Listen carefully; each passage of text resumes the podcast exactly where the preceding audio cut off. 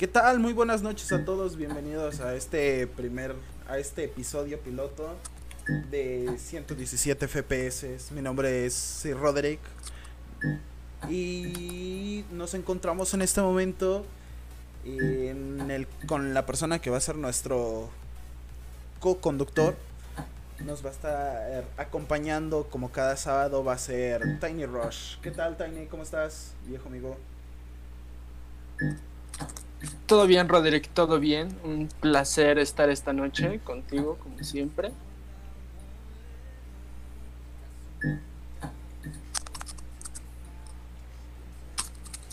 Qué bueno, viejo, me alegro muchísimo. Y venimos con este con esta pequeña propuesta, con esta pequeña idea de un de un podcast eh, pensado para todas aquellas personas que se consideren gamers, que se consideren geeks, que se, que se consideren de la vieja escuela, eh, pertenecientes a la cultura pop. Eh, tenemos este pequeño podcast que va a estar dedicado a todos aquellos temas que redondean el juego de eh, todos los temas sobre videojuegos, mundo pop, cine, cine de la antigüedad, bueno, cine viejo de 70s, 80s, ciencia ficción y algunos otros temas que conlleven todo este mundo. Para el día de hoy vamos a tener un, un tema de agrado mutuo. Vamos a estar hablando sobre los juegos retro. Y comencemos con un poquito de información. ¿Qué les parece, señores? Eh, ¿Qué se considera un juego retro para empezar? ¿Tú sabes, Tiny? Pues yo creo que es muy importante separar retro y clásico. O sea, retro para mí sería que antes de los 2000, 2005 tal vez. Y clásico es, vamos, un juego icónico, ¿sabes? No lo sé, es muy a criterio de cada quien, pero sí, estoy seguro de que no es lo mismo. Mm, yo diría que van de la mano. Eh, es un concepto un tanto difícil de discutir, creo yo.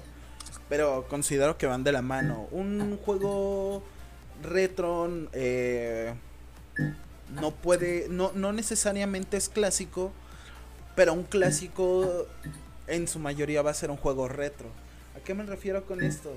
Ah, va a haber muchos juegos que van a entrar dentro de los clásicos pero no forzosamente van a ser retro. Retro podríamos considerar un juego eh, muy anterior a nuestro tiempo actual, con cierta diferencia de, de, de, edad, por así decirlo, pero de estos mismos, vamos, podemos decir que un juego clásico van a ser esos juegos que marcaron etapas dentro de este mundo de los videojuegos. Juegos aquellos como. como Kid Icarus para la Game Boy, que, salió eh, cerca del año de 1981. Eh, juegos como el primer Super Mario Bros. Precisamente, que salió para el Super Nintendo. Entre otros, estos juegos ya tienen sus años, ya, les pesan los años. Y para nosotros pueden ser clásicos. Y caben siendo retro. Pero muchos otros juegos desconocidos que tienen sus propios tiempos no son considerados clásicos. Eh, no sé si se entiende mi, mi concepto. Sí, sí, sí, o sea, retro no es clásico y clásico no es retro, básicamente, o sea... Sí. Sí, más o menos, algo así. Sí, efectivamente, es, eh, es algo muy cambiante pero se pueden ir de la mano, vamos. Va a llegar un momento en el tiempo en el que los juegos retro, eh, los juegos retros lleguen a, a, lo que son ahora, ¿no? O sea, va a llegar un punto en el que un juego retro llega a ser Halo, llega a ser Assassin's Creed, The Last of Us, eh, títulos actuales, Gears of Wars puedan ser este retros para cierto punto e inclusive hasta clásicos.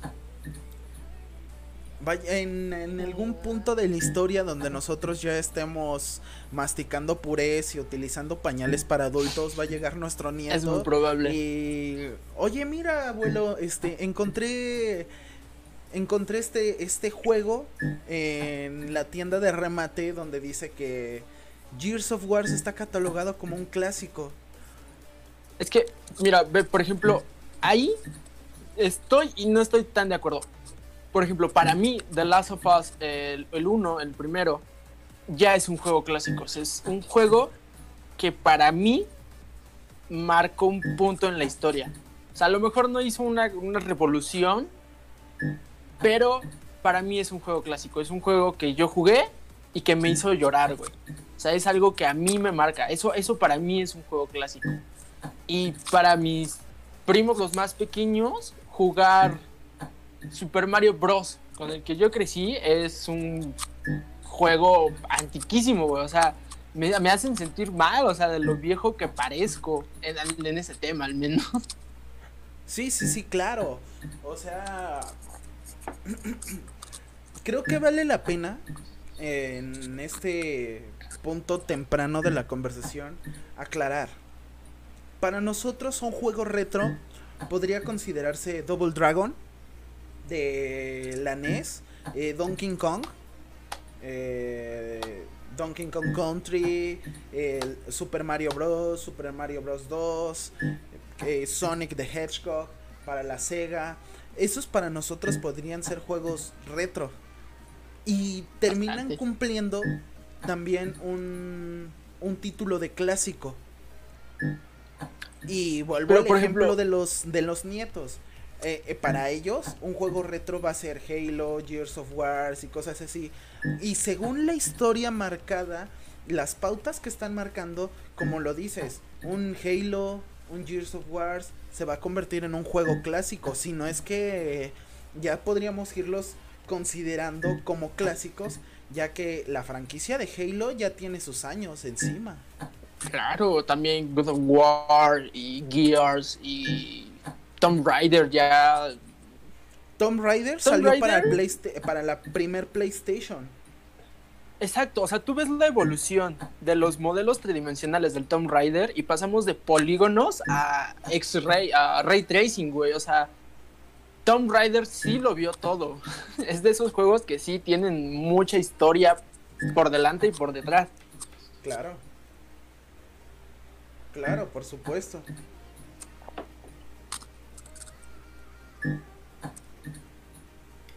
Pero bueno, ¿qué más? Pero en, ese, en ese punto, discúlpame, en ese punto eh, podemos ver exactamente cómo ha sido el, el, la evolución de estos mismos juegos. O sea, en el caso de Tomb Raider, cuando salió por primera vez para la PlayStation 1, la... Es más, ni siquiera la PlayStation 1 porque eso es como un remake de, lo, de después. El primero fue la cajota, el PlayStation, la, la cajota grande. Con controles toscos que ni siquiera traían el, analógico. Ya. Ese, eh, o sea, Lara Croft era un polígono. Y los, los icónicos par de melones que se cargaba por triángulos. O sea. Ya es todo un meme, güey. Es un meme en la comunidad, o sea. Es... Eh, precisamente, o sea, en, esta actualidad es un meme.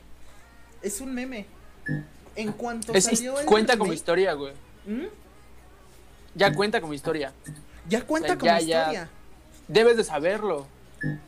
Sí, claro, claro. O sea, nosotros que vivimos un, un, un tiempo diferente en el que vimos nacer a Lara Croft en lo que, que, vimos nacer a eh, Mario Bros, a Sonic, a Crash, que en su tiempo fue la competencia directa de, de, Mario y de Sonic, más de Mario, nosotros ya conocemos esa historia.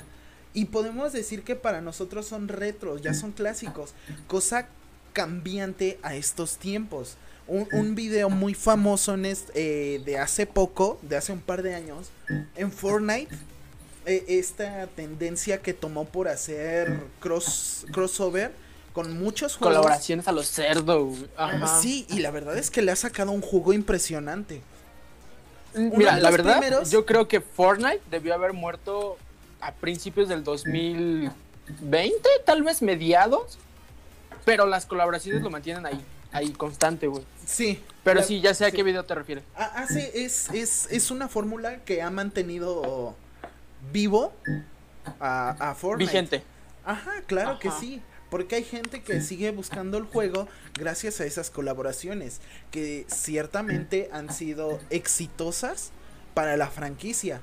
Y bueno, vamos eh, al, al video que me refería, que seguramente ya lo conoces. Ese video de un niño que habla inglés, cuando sacaron al jefe maestro y ve un tráiler de Halo 3, me parece y su reacción de, de creo, Ajá, creo que era de un remake. Sí, exacto. Es como de, Dios, es la skin de Fortnite. Y es como de, ¿qué? Yo, me acuerdo mucho, sobre todo de las reacciones de la gente. O sea, yo no vi el video original, yo vi las reacciones de la gente y haciendo burla o alusión, aquí iban a matar al niño, güey. Sí, el mundo, a mí me hizo mucha gracia en ese momento. El, mundo se le lanzó al niño. el, mundo se lanzó contra la el niño. comunidad estaba. La comunidad estaba anonadada, o sea, de verdad era algo de Dios, qué mal estamos educando a nuestras nuevas generaciones. Y, creo que ese es un concepto muy erróneo, porque vuelvo a lo mismo, nosotros crecimos con el jefe maestro de la primera Xbox. Ese niño ha puesto mi vida entera, me corto la extremidad que tú quieras, a que no tenía el niño ese Xbox para haber visto la primera vez el jefe maestro. Claro, y creo que Fortnite tiene mm, un poco de esta fórmula de que es gratis, ¿sabes? Y como el juego es gratis, tiene una comunidad muy amplia. Entonces, una gran parte de esa comunidad no se puede dar el lujo de comprar juegos. Entonces, Fortnite se convierte en su vida y conocen el mundo gaming a través de Fortnite y ahora de pronto empiezan a conocer la cultura pop gracias a sus colaboraciones. Sí, claro. Desde que Terminator y estas cosas. Y creo que eso es algo que, que no que no hemos aprendido, si no es que sabido, si es correcta la palabra, apreciar. Porque nosotros con ya cierta edad, con cierta experiencia, conocemos esos personajes. Pero gracias a ese juego es que muchos de esos personajes han llegado a las nuevas generaciones. Y va a llegar un punto con mayor raciocinio por parte de ellos en el que van a decir, este juego realmente es un clásico, lo que para nosotros ya lo fue. Fortnite apunta mucho a, a convertirse en un juego icónico. O sea, ya es importante, la comunidad es enorme, los eSports de Fortnite empiezan a ser cada vez más grandes, sobre todo en Latinoamérica. Sí, Pero apunta que en algún momento voltees a ver a Fortnite y veas al, padre de los Battle Royale, que aunque PUBG vino antes o que a lo mejor en móviles Free Fire tiene más este, relevancia o COD Mobile, bueno, COD Mobile no, no me las Pero Fortnite sí marca una tendencia fuerte. O sea, sí, sí es, si no el padre, el padrino de los Battle Royale. Y apunta a hacer historia, no solo por eso, sino también por esas, las colaboraciones. El, llegar a tener a Fortnite como un juego casi como Smash y esperar todavía más sus colaboraciones, ¿sabes? De nuevos personajes, nuevas skins todo eso, ¿sabes? Sí, sí, sí, claro, claro. O sea, pero no, no, no podemos dejar. Sí, e, esa es una historia consecutiva en la historia de los en, la historia de los de los videojuegos. Es una acción bastante recurrente. El la copia o plagio de, de estas fórmulas, pero ¿qué es lo que cambia? Ciertos personajes, ciertas animaciones, ciertas historias o sea, todos conocemos alguna historia donde salió primero un juego, vino otro con mejores, este, mejor manejo de controles, mejores personajes, una mejor fórmula, y ese fue el juego que se convirtió en historia. que es lo que estamos diciendo. Sí, PUBG vino primero para los Battle Royale y vino Fortnite y en su momento Fortnite fue el que destronó sin problema alguno a PUBG. Lo vimos con Super, con Super Mario Bros. Este, después vino eh, Sonic y le hizo lo mismo. Eh, las historias de Nintendo contra Sega y contra Capcom. Eh, vino primero Silent Hill y se iba a trabajar, pero terminó saliendo un Resident Evil. Viene marcándose la historia mucho y vuelve a suceder lo mismo y al final de cuentas las diferentes fórmulas que nos están dando terminan siendo un juego muy distinto y nos terminan dando un clásico a todos. Sí, sí, o sea, sí, no te voy a alegar nada, sí, completamente. Ah, pero, o sea, ahora, ¿cuánto, ¿cuánto tiene que pasar o qué tiene que pasar para que nosotros consideremos a un juego como parte de la historia. O sea, tiene que llegar alguien a matarlo o el juego tiene que morir antes. O Fortnite ya es un clásico. ¿Cuánto tiempo tenemos que esperar mm. para considerar Fortnite un juego clásico, por ejemplo? Mira, sí, siento, siento yo porque realmente no hay una regla establecida. Es más como aquellas reglas de, caballeros, ¿no? Vamos, vamos a decirlo así. No están escritas, pero todos los hombres la sabemos. Y creo que pasa lo mismo en los videojuegos. No es como tanto que se diga, tiene que pasar X tiempo para decir, este es un clásico. O tiene que, tiene que suceder esto para decir que esto es un juego retro. Creo que los juegos retro, o sea, eh, comienzan con, con varias generaciones atrás de nosotros. Que si nos vamos al tiempo, realmente el mundo de los videojuegos es joven. O sea, todavía está en pañales. Que sí, va avanzando a pasos agigantados. Pero. La cuestión. ¿Qué te gusta?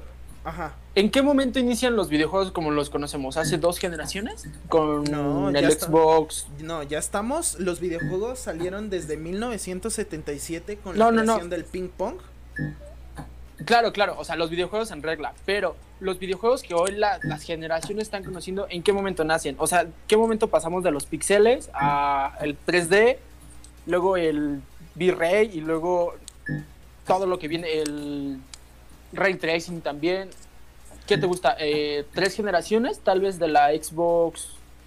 Ajá, de la primera Xbox para acá, ya ya no hacen juegos. Ah, claro, o sea, y como creo, antes. creo, creo que entiendo a dónde te refieres.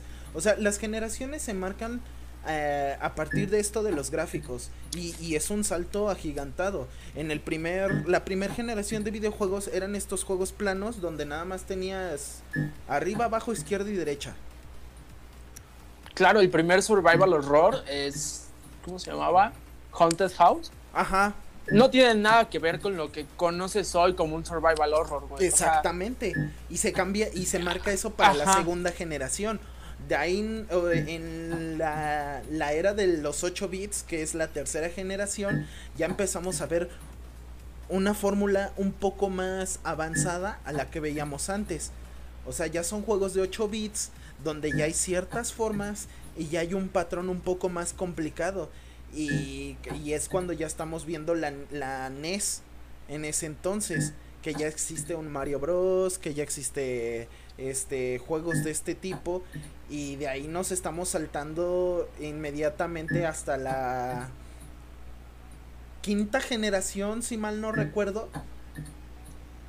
Que ya es los 32. Que ya se van los 32 bits. Pasan los 64. Y es cuando llega la Sega Saturn y esta es desbancada por la Nintendo 64 con sus gráficos 3D mejorados.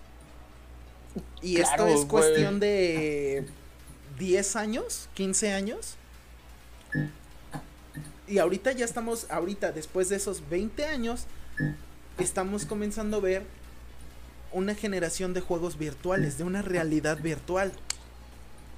Ya sé, o sea, es algo que me vuelve a la cabeza. O sea, yo recuerdo estar jugando en mi sala Super Mario Bros. 3 y de pronto me encuentro jugando Star Wars con una unos Oculus y me siento el último Jedi, güey. O sea, de verdad fue un salto muy grande y que ni siquiera me di cuenta, ¿sabes? Sí, eh, peor tantito porque esos saltos abarcan nuestra vida. O sea, realmente si lo vemos sí, o sea, ni siquiera estamos tan nuestra vida.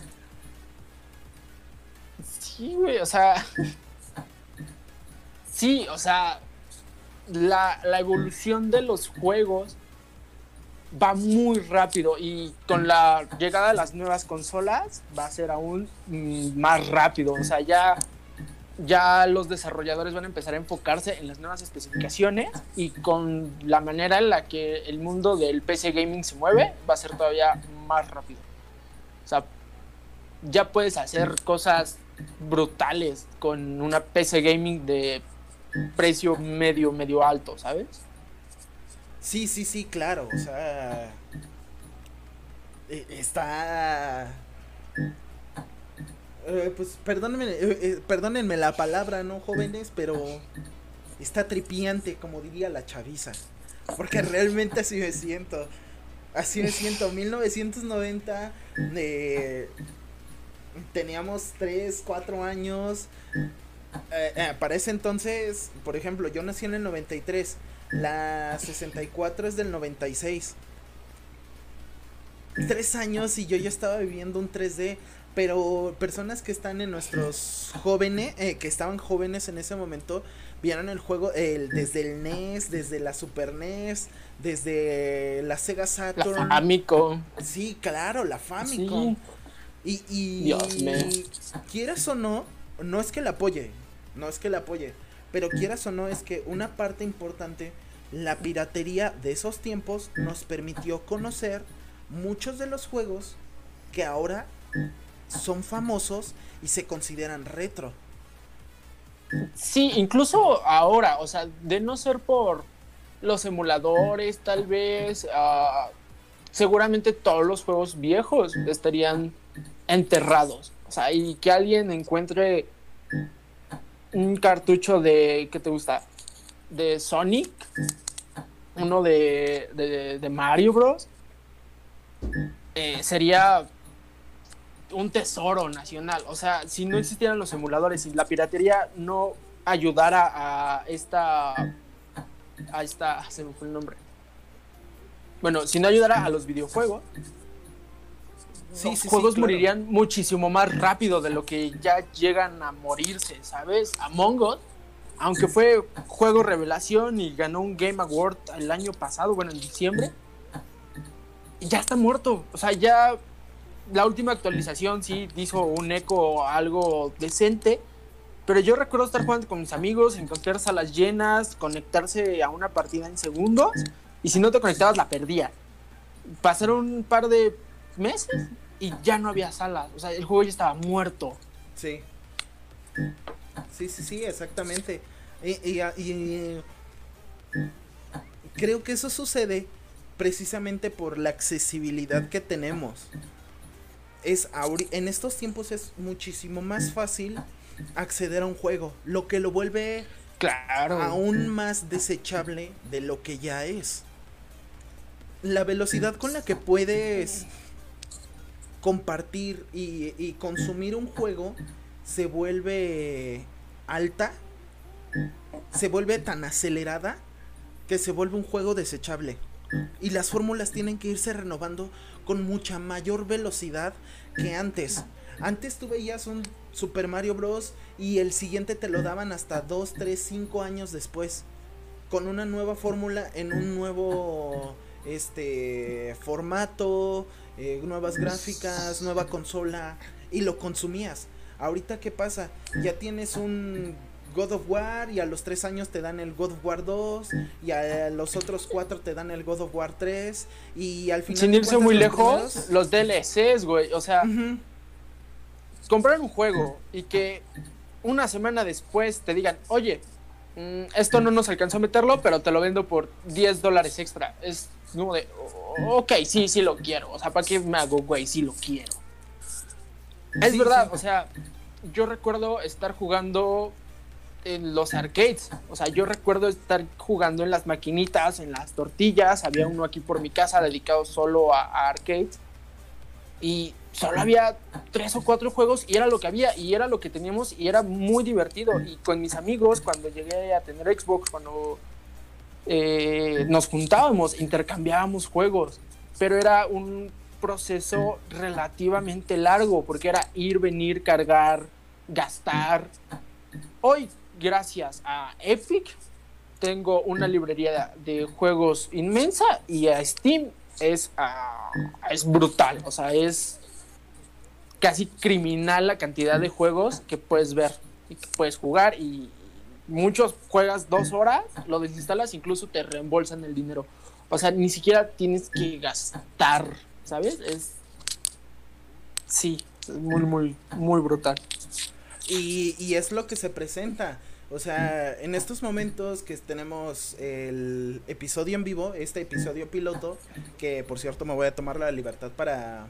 Si no te molesta, Alex, voy a tomar la libertad para saludar a las cinco personas que nos están viendo. Eh, nos comentan, lo notas en el Xbox One, que ya te presenta en el pase los juegos del primer, eh, del primer Xbox en un pack. Y sí es cierto. O sea, la retrocompatibilidad. Acabo de ver ahorita en mi tienda de Xbox un juego de Capcom para jugar los Capcom Classics. O sea, es como, bro, es en serio, o sea, Dios, me siento viejo. Sí, o sea, te, te pega, te pega la nostalgia. Eh, saludos a Roderick y a, Alex. Benji, muchísimas gracias por acompañarnos en este episodio piloto. Siempre leal. Eh, y sí, y, y creo que tocaste una fibra muy sensible y creo que me, voy a atrever, a, atrever a, afirmar lo siguiente, aunque después me linchen. Tocaste una parte vital en esto de los juegos retro y juegos clásicos. La nostalgia. La nostalgia al final es lo que nos lleva a marcar un juego clásico y un juego retro dentro de la comunidad. La nostalgia es la que nos trae a, decir, este juego es un clásico, este juego es un retro, aunque en una sociedad general no se clasifique como tal, pero en un grupo eh, comienzan a decir, este es un clásico, en otro empiezan a decir, sí, este es un clásico, llega en un mundo de información donde todo esto se expande rápidamente, estos grupos se encuentran diciendo que el juego X es un clásico y se comienza a considerar un clásico. Que eso es como que eh, retroalimentando lo que estábamos eh, compartiendo hace unos momentos. Creo que esa es la una de las partes importantes en las que comenzamos a ver y decir, este juego es un clásico, este juego es retro. El, la nostalgia que nos carga de, recordar cuando estábamos chavitos y era fin de semana y nuestra mamá nos decía, oye, ¿ya acabaste la tarea? Sí, mamá, ya acabé. Ah, puedes jugar una hora de videojuegos. Y llegabas en putiza, conectabas eh, el cable amarillo y el blanco a tu televisión, le cambiabas al canal 3 y prendías tu consola y te ponías a jugar Mario Bros, te ponías a jugar Crash, te ponías a jugar este a Super Mario Bros, de Contra, Street Fighter, Street of Rage, Devil, lo que te haya tocado en tu generación, lo llegabas a jugar. Según tu primer consola, para ti va a ser un clásico. Si tuviste esa, ese, ese, esa consola pirata que todos conocemos por memes o porque la tuvimos, el sagrado Polystation, Conocimos muchísimos juegos gracias a esos cartuchos que comprabas en el tianguis, en el mercado, a 5 pesos o a 10 pesos. Y eso para ti es nostalgia. Ya ni siquiera tienes que comprarlos. O sea, en tiendas como Woolworth ya venden consolas con 10.000 juegos. O sea, ya todavía es más fácil jugar juegos de ese estilo. Pero ¿por qué los consumimos? Por nostalgia. Porque te venden precisamente esos Nada más. de antes. Y hay un mercado que los quiere volver a jugar. Aunque de chiquito tú te acordarás que ese juego era lo máximo y era un algo titán, era una acción titánica al pasar X nivel. Fíjate que eso a veces a mí me juega en contra, porque yo recuerdo juegos eh, clásicos, juegos retro, como algo brutal. Pero es verdad que tengo el cerebro quemadísimo por los gráficos actuales, que veo juegos y digo, Dios, qué mal envejeció ese juego y a veces se me quitan las ganas de seguir jugando. Precisamente. Sí, la nostalgia, sí, el ay, qué bonito cuando ah, me terminé el Super Mario Bros. la primera vez y no sé, o sea, sí, sí me entra ese quiero volver a intentarlo, pero por otro lado, tampoco quiero matar ese bello recuerdo porque sé que si me pongo a jugar a mismo Super Mario Bros, me voy a aburrir tal vez de los escenarios relativamente repetitivos. Sí, hay variaciones, nuevos enemigos, la dificultad va creciendo. Pero ya quiero algo más rápido. O sea, juegos como Rush Company, juegos como Fortnite, como Call of Duty, han acelerado mi ritmo de juego. Ya me da flojera jugar juegos arcade. Es triste, pero es verdad. Se tenía que decir y se dijo. Sí, bien dicho. No, no tengo nada más que replicarte contra eso. Porque es la verdad. Volviendo con, con la nostalgia, llegamos al punto en el que decimos, quiero volver a jugar ese juego. De chiquitos lo veíamos como casi, casi decíamos, no mames, qué buenos gráficos. Muchas veces no entendías el idioma, no entendías la historia, este, no sabías ni qué pedo pasaba con el juego, pero lo jugabas. Yo, ojo, hay, hay como una historia por ahí en internet y yo recuerdo, igual puede ser un efecto de mi cerebro super culero, pero no sé si conoces la historia de los estos juegos orientales, no me acuerdo si son japoneses o chinos, que eran versiones eh, de juegos tipo El Rey León, cosas así. Pero que el chiste está en que cuando lo perdías, la escena de Game Over era como súper traumática. Yo ah, recuerdo haber encontrado esos juegos. No recuerdo si fue de que en la computadora o comprados en un tianguis, pero recuerdo perfectamente yo haber visto de primera mano esos juegos clásicos, ¿sabes? La versión china ah. del Rey León en su versión contra el copyright. Ajá. Algo así, ajá. Sí, sí, sí, lo vi, que, que había niveles sin completar, mal hechos. Y una vez que terminabas... Los colores, Aladdin, me acuerdo de un juego de Aladdin de eso. Sí. De estos juegos que hacía Disney de sus películas que se lanzaban incluso hasta en DVD, que podías jugar con tu control, de eso. Que, que, ah, que aparte fue una revolución eso también. Porque llevaron los fue, juegos fue un probar. a la DVD. Ajá, fue un probar. Digo, gracias a Dios fue inviable, porque si no tendríamos juegos de peor calidad. Pero ahí están. Pues depende mucho de la calidad, sí. Pero a veces son esas cosas que nosotros no vemos, ¿sabes? O sea, eh, creo yo que depende mucho de la etapa en la que nos encontremos porque al final de cuentas contamos con una cierta madurez. Y, por ejemplo, cuando éramos chavitos, no nos dábamos cuenta de realmente los gráficos que tenía. No razonábamos las situaciones que sucedían dentro de los videojuegos. nos dicen que, por ejemplo, no entendías nada por el idioma, pero seguías si era tu favorito. Te ayudaba a aprender el mismo idioma pero muchas veces seguía sin razonar la parte del juego. O sea, eh, un, tema clásico que creo que nos pasó a todos y, y, cada uno de los espectadores que están escuchando o escucharán este podcast traerán la imagen a su mente.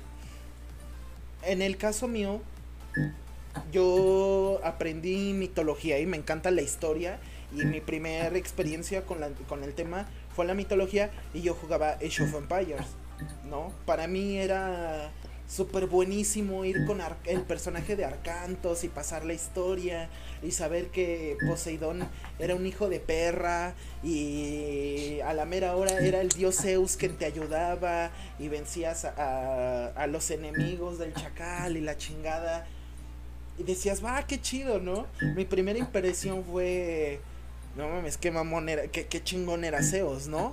O sea, la historia completa te dio la vuelta y al final te comienzas a meter en la historia, porque eso a mí me pasó, comencé a investigar y resultó que, para mi sorpresa, los dioses griegas, griegos eran una, una bola de hijos de perra, unos hijos de puta, pero tan cabrones. O sea, Zeus no es como lo pintan. Y se vio reflejado ya después en un God of War, donde Zeus traiciona a, Kratos mandándolo al carajo y es cuando entra Kratos en la destrucción de todos los dioses griegos. Y te comienzas a dar eh, cuenta de ese tipo de cosas ya mucho después. Y a veces es, como lo dices, traumático el hecho de, de, darte cuenta de las cosas. Sí, no sé, a mí me llegó a pasar con Silent Hill, creo. Yo recuerdo estar jugando el Silent Hill con el diccionario, güey, un diccionario inglés-español, porque el juego en inglés, tenía entre 9 y 12 años y no tenía ni idea. Y recuerdo no tener pesadillas en ese momento, porque para mí me la pasaba bien. Ahora lo volví a jugar, no, tuve pesadillas, pero sí fue como de diablos, no debía haber estado jugando esto a los nueve años, ¿sabes? Sí, sí, sí, sí, precisamente te, te, sucede porque no encuentras, no encuentras ese, eh, te, ves en retrospectiva y dices, ¿por qué chingados estaba jugando esto a esa edad? Sí, es, como de. ¿En dónde estaba mi madre cuando yo estaba asesinando a Pyramid Head? O sea, ¿qué está pasando aquí? Ajá, y, y, y lo ves mucho en memes, ¿no? O sea, te sucede que estás. Estás jugando. Eh, eh, un meme que me acuerdo mucho es esta parte de, de Grande Fauto, donde la pantalla de carga que cambiaban las imágenes. Estabas tú solo y, por ejemplo, salía CJ sentado con su bicicleta, ¿no? Salía, llegaba tu papá, estaba tu papá cerca y la pantalla de carga se cambiaba a un hombre semidesnudo, nada más con el calzón, por ejemplo, con un traje de baño, mamadísimo. Llegaba tu mamá y, cambiaba la escena de una mujer en bikini y así como de. O sea, tú en un inconsciente, pues. Ah, pues. así está. O sea, el juego es así. Es, es en una playa y eso. Pero tus padres luego no, no carburaban y decían, oye, no mames, ¿qué estás viendo? ¿Qué estás jugando? Que quieras o no, aún así, independientemente de las escenas de carga, yo creo que no deberíamos haber tenido acceso a GTA a los 12 años. Digo, no quiero ser como estereotípico de estos de eh, que los juegos hacen violentos a los niños, pero tienes que admitir que no deberíamos estar atropellando gente a los 10 años. O sea, no nos pasó nada, somos humanos completamente normales, formamos parte de la sociedad de la manera completamente normal. Nunca voy a atropellar a una prostituta en el centro de la ciudad, pero no deberíamos de haber estado jugando GTA tan tempranadas, yo no dejaría que mis hijos jugaran algo así, ¿sabes? Es que eh, no nada más GTA. No lo disfrutaría. No, no tendríamos que haber estado jugando Gears, jugando Gears, no tendríamos que haber estado jugando Grande Auto, no tendríamos que haber estado jugando este ¿cómo se llama? Eh, Crazy Taxi, por ejemplo, juegos de esta índole que te daban una una libertad tan sádica. Sádica. sí, o sea, no me arrepiento de jugar esos juegos. No, y tal vez de alguna manera me enseñaron a decir, eh, eso no se hace. Pero no deberíamos, o sea, no debemos. Sí, sí, ya Son de esos juegos clásicos que Dios. si, ya lo ves a retrospectiva, sí como que que, te das un zap en la cabeza y piensas, no, no debí de haberme metido con esto. Pero al final de cuentas lo hiciste y quiera, y tal vez me voy a meter en otro tema que no tiene nada que ver con este blog, pero al final de cuentas fueron ese tipo de juegos los que te dieron una lección porque dentro de tu raciocinio y madurez aprendiste qué cosas están bien y qué cosas están mal. Que claro, claro. o sea, hay gente que, que te dice, oye, eh, eh, hice cierto acto ilícito con un arma de fuego en una escuela en Estados Unidos y lo relacionan porque el chavito o el joven, lo que tú quieras, era campeón en Call of Duty, este, era campeón en Fortnite, era diamante en, en las rankeds de Gears of Wars, no lo sé. Pero creo que... Hay, hay una entrevista que a mí me hizo muchísima gracia cuando la vi la primera vez. Bueno, ni siquiera es una entrevista, es un noticiero. No, no, es latino, no me recuerdo, no recuerdo exactamente de dónde, eh, tenía un acento muy marcado, tipo chilenos o argentinos, algo así. Todavía no empiezas Pero los y creo que ya sé cuál te refieres. Disculpa. Ajá, están hablando de, de un tiroteo escolar reciente, de un morrito, se volvió loco. Y, y, ponen de ejemplo de que los videojuegos, de que Fortnite te, está jodiendo la mente, tal, y te hace violento. Y según se ponen a jugar Fortnite, pero en la pantalla literalmente se nota la marca de agua dividida a la mitad además de un gameplay grabado de Beto a saber quién. Sí. Y se ponen súper violentos. Es muy cómico. Es como de.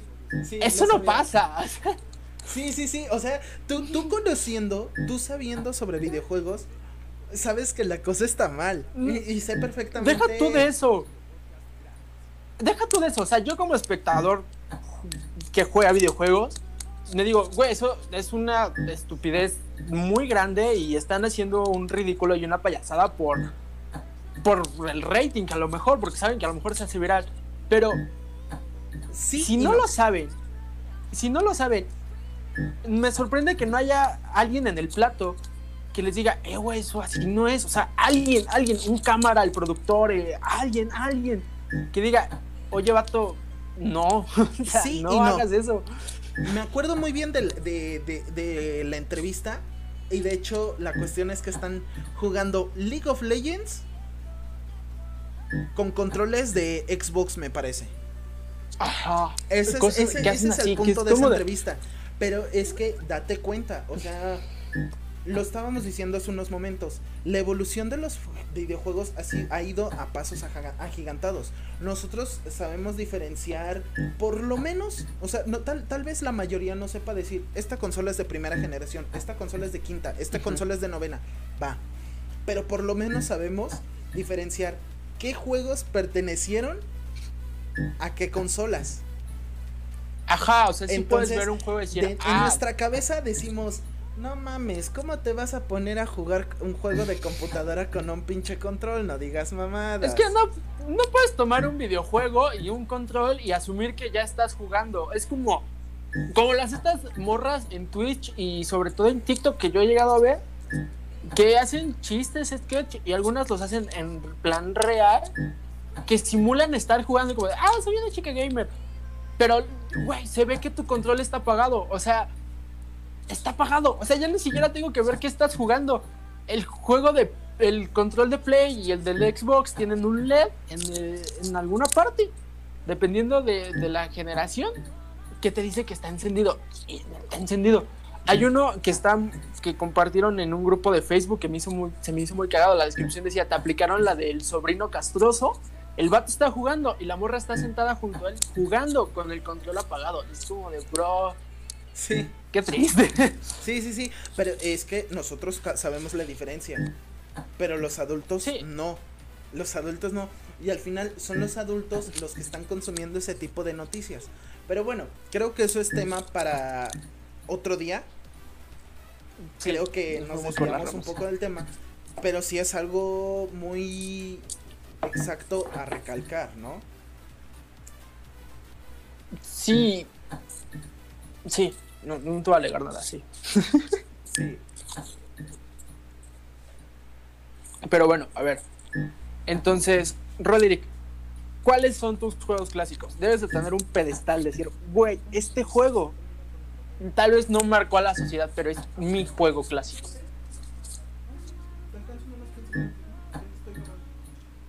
Ah. Perdón, tuve un pequeño problemilla. ¿Me repites? Está bien, ya. ¿Cuál es tu juego clásico, Roderick? ¿Cuál es tu, juego? O sea, ¿cuál te marcó a ti? No al, mundo, a ti. ¿Cuál es ese juego? ¿Cuál es el juego? Para mí, el juego clásico, para mí, un clásico, y mi clásico sería precisamente Age of Mythology para la computadora. Sí me acuerdo mucho de que tuve, se llamaba la CPU Kit, que era una simulación de computadora, pero le cabían cassettes. Me acuerdo mucho porque fue, digamos, mi primer consola de videojuegos y jugaba con mis hermanas. Bueno, en ese tiempo mi hermana, porque no había nacido la más chica. Pero la primera vez que la primera computadora que compró mi padre eh, venía con Windows 2000 y me acuerdo mucho que fuimos una vez a una tienda departamental. Y mi papá compró un juego para esa computadora. Y me dijo, escoge un juego y yo sin saber ni qué onda. Y en esos estantes de esta tienda departamental rosa, ya quien sepa ya sabrá, estaba el juego de Age of Mythology. Y me llamó mucho la atención porque la portada era un hombre barbudo encarando a un hombre como de lava. Y dije, ah, pues debe de estar chido. Ah, este. Llegamos, lo pagó, nos fuimos a casa y pues, yo de 6 años eh, me tuve que esperar a que mi papá el gandaya instalara su juego de soldados. Estuvo como 4 o 5 horas pegado y ya no jugué. Y yo estaba así como que, güey, quiero jugar, quiero jugar, quiero jugar. Al día siguiente era fin de semana. ¿Puedo jugar? Sí. Instalé cambio de discos, esto que era de 4 o 5 discos, discos para instalar un programa. Y ahora le vas. Y el hecho de estar viendo la, situación de Arcantos contra Camos, y los griegos y después visitabas a los egipcios, me llenó tanto que le agarré un amor a la historia increíble. Investigué a más no poder Age of Mythology, me puse a leer este, historias y todo eso. Gracias a ese, uno de mis primeros libros fue La Iliada, La Odisea, entonces, eso para mí fue un clásico porque me cambió completamente la vida. Completamente la vida. Age of Mythology para mí es un gigante. Un juego super valorado que aún tengo guardado ahí. ¿Cuál es el tuyo, Tiny? Yo, yo estaría entre el Age, pero el, el 2 creo. El 2 o el 3, no recuerdo exactamente cuál. Hace muchos años que no lo juego. Porque precisamente mi historia es más o menos similar. O sea, un día mi abuelo compra una computadora, tenía Windows XP, yo no soy tan viejo, Roderick, perdón. Gracias. Y a mí me tocó CD, o sea, yo no me la compliqué tanto, o sea, era un CD y solo jugaba las campañas eh, contra otros jugadores en línea y en LAN. Y Age of Empires sí marcó una época muy bonita de mi vida entre ese y Dios, yo heredé una eh, Nintendo NES de mi madre, que creo que era de mi padre, pero yo llegó a mis manos y tenía tenía como cuatro juegos nada más. Era el Super Mario Bros. 3, ah, el Dog Hunt, que venía con otros dos juegos, uno de carreras y no me acuerdo qué otro. Mm, y otros dos, no recuerdo cuáles. Pero yo jugué muchísimo Super Mario Bros. Terminé ese juego miles de veces. Lastimosamente, entre mudanzas, idas, vueltas, ventas de garage y todo, se me perdió esa NES. La he buscado por todas partes y no la encuentro. Sé que hoy valdría oro. Pero Super Mario Bros. Super Mario Bros. 3 fue mm, seguramente el primer juego que me dio una satisfacción. O sea, el primer juego que yo terminé y dije, Dios, qué chingón está jugar videojuegos. O sea, esto es para mí. O sea, esto fue lo que a mí me, ¿sabes? Me, me, llenó. No sé si me entiendes. Sí, sí, sí, claro. Pero sí, así como a ti te atrapó la historia, a mí el hecho de haber terminado los ocho mundos del Super Mario Bros. fue algo brutal. O sea, yo no, no, no había nada que investigar detrás, no investigué el lore ni nada pero fue como de Dios, ya lo acabé. Y creo que llegué a acabar el juego dos o tres veces seguidas, así de que de en un día. Y era un reto muy importante porque no había auto, no había guardado, no había checkpoints. Era eh, si apagas la consola, vuelves a empezar. Sí. O sea, no hay más. Que en ese momento los métodos de guardado eran patrones o contraseñas que metías en alguna opción del menú principal. Acababas un nivel y te daban un código. Lo guardabas, lo escribías y si querías seguir de ahí desde el principio del siguiente nivel, lo guardabas. Pero muchos juegos no tenían eso. Sí, no, no, no, no había una opción de ni siquiera un autoguardado. O sea, yo hoy no me imagino juegos importantes sin un autoguardado. O sea, no me imagino estar jugando el Silent Hill Village con todo lo que el reto que representa sin un autoguardado. O sea, sería todavía más insufrible, ¿sabes? Sí, claro. De por sí ya es complicado encontrar máquinas de escribir sin un si no tuvieras esa opción, eh, sería brutal. O sea, tardarían incluso semanas en que alguien terminara el juego y poder ver esa reseña de cómo termina el juego, ¿sabes? Porque esa es otra. Y al final llegarías a un punto en el que terminas desechando un juego por la desesperación, ¿no? Exacto. no, todos. Infinidad de juegos que no terminan. Sí, no todos. Ahora, esa es otra. Con los juegos clásicos viene algo que tristemente ya no hay tanto en las nuevas generaciones que son las revistas. Yo leí revistas de videojuegos para saber cómo pasar el juego. O sea, sin acceso a internet, sin videotutoriales, si alguien streameando el juego 24/7, tenías que ir a un puesto de revistas o a un local de videojuegos a comprar una revista relativamente costosa y que te servía solo para una cosa. O sea, no era algo que pagara si se mantuviera, no, o sea, era una cosa y ya. O sea, era y tenías que comprarla justo a tiempo. O sea, no podías comprar un juego de hace dos años y buscar la revista. O sea, no había, era imposible. Tenías que jugar el juego actual y buscar la revista de ese juego en específico. Sí. E, es, algo brutal, o sea, es algo que era parte de la experiencia. Que... Los combos de Mortal Kombat, cosas que, en, revistas. Tiempos, que en esos tiempos eh, trajeron a la vida a lo que para nosotros, muchos de nosotros son nuestros héroes o nuestra infancia. La famosísima guía Nintendo, la Club Nintendo, eh, las guías de los juegos que no eran oficiales, pero un editorial se dedicaba a traerlos. Esos, esas revistas que nos traían información donde nos decían cómo sacar tal personaje, cómo desbloquear tal combo, cómo desbloquear tal escenario cómo encontrar el easter egg de esto. El easter egg, ajá. Ahora, con, con esas revistas también vimos nacer la época de los clickbait. O sea, no era un clickbait porque no das click, pero había, yo recuerdo muchísimos, este, iba a decir post, güey, qué pedo. Este, muchos, muchas ediciones con pequeñas notas o, ajá, dos, tres páginas hablando de el personaje que desbloqueas y haces X, Y, Y en Mortal Kombat y era un sub-zero de color naranja o algo así.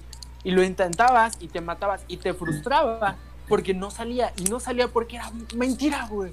Y no había un foro donde quejarte, no había un, ah, no mames, esto no, no sirve, no lo intentes, no descargues esto. No, no, no era romperte la cabeza y creer que tú estabas haciendo algo mal y era triste, pero era parte de la experiencia que juegos clásicos nos daban, cosa que ya no nos pasa. Ya, ya hay spoilers, ya hay guías de tres horas recapitulando todo lo que puedes encontrar en, en The Last of Us. Eh, Vandal hace, tiene una serie de videos de 30 detalles alucinante. Sí. Que es brutal. O sea, y, y ya no hay manera de mentir porque la gente se te viene encima en el momento, o sea, ya no ya ya hay una manera de quejarse muy fuerte y mata esa parte de la experiencia, ¿sabes? Sí, sí, sí, por supuesto.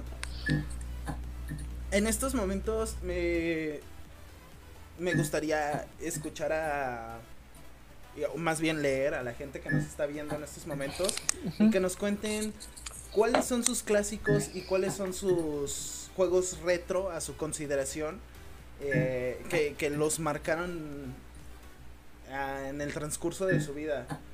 Tenemos a, a Top Benji diciéndonos que sus juegos eran Age of Empires Conquerors Expansion, Mortal Kombat, Crash Bandicoot, FIFA Street, Beyond God and Evil, Grande Theft Auto 3 y fueron juegos que lo marcaron.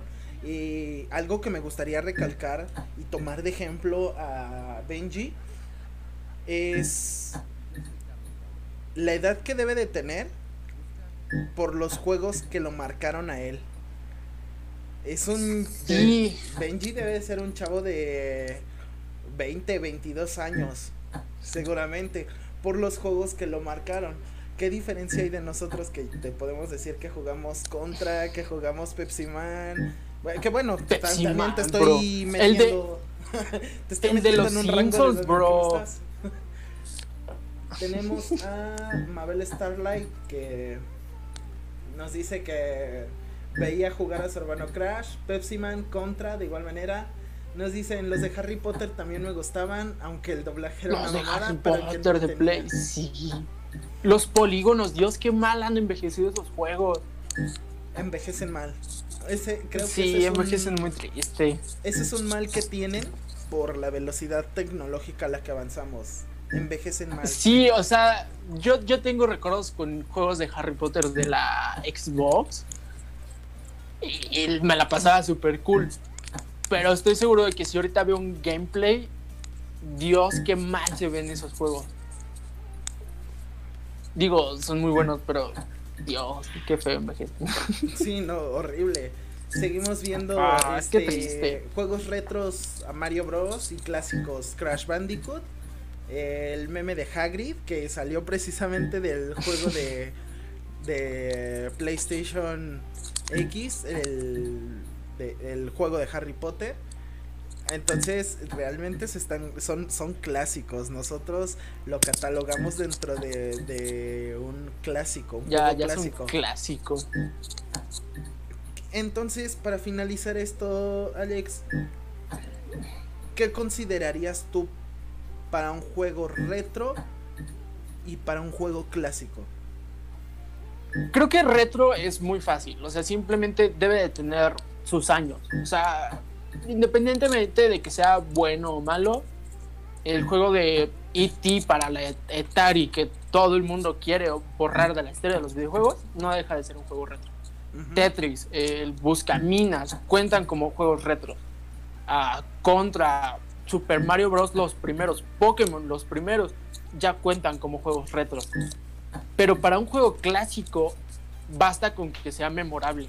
O sea, lo mejor para, para mí o para la comunidad en general. The Last of Us, juego clásico. Crash Bandicoot, eh, Nitro Fallet, eh, que a mí me ha dado bastantes horas de diversión aquí en la, en la casa, ya cuenta como juego clásico. Y seguramente para mis primas, las más pequeñas, con las que suelo jugar ese juego, para ellas ya es un juego clásico.